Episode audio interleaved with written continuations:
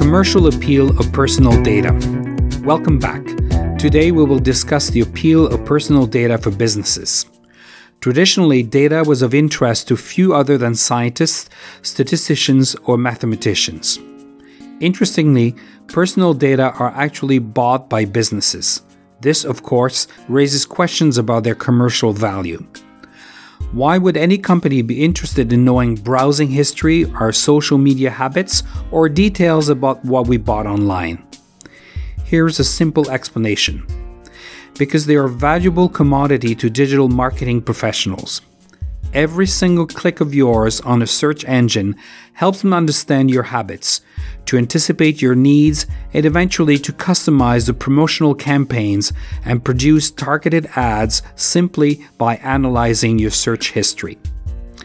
Many of these companies, such as Google, Facebook, or Amazon, know us very well, sometimes without us being fully aware of it. Some internet companies can even restrict internet access to users who configured their browser to block out advertising and cookies. How do you feel about your personal data being sold?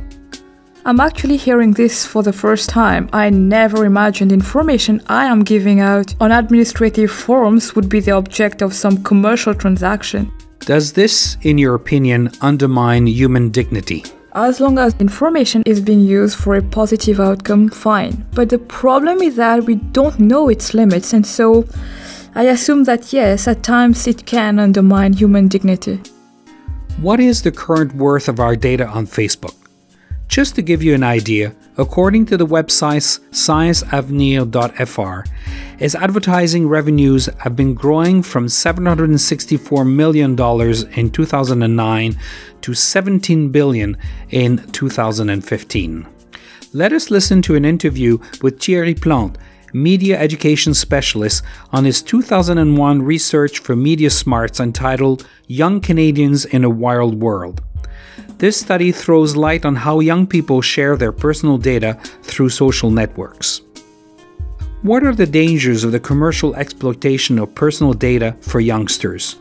Who benefits from it and how? On the one hand, young people do understand that the information is public. They actively try to restrict access, but they have limited understanding of its commercial aspect and the fact that their information is held on servers that are owned by platforms. Young people have a hard time understanding why companies are interested in their photos. In our next segment, we will see that all companies necessarily seek to collect and exploit personal data because they do not always have access to the technology that can process such important volumes of data because of five major breaks commonly called the five V's.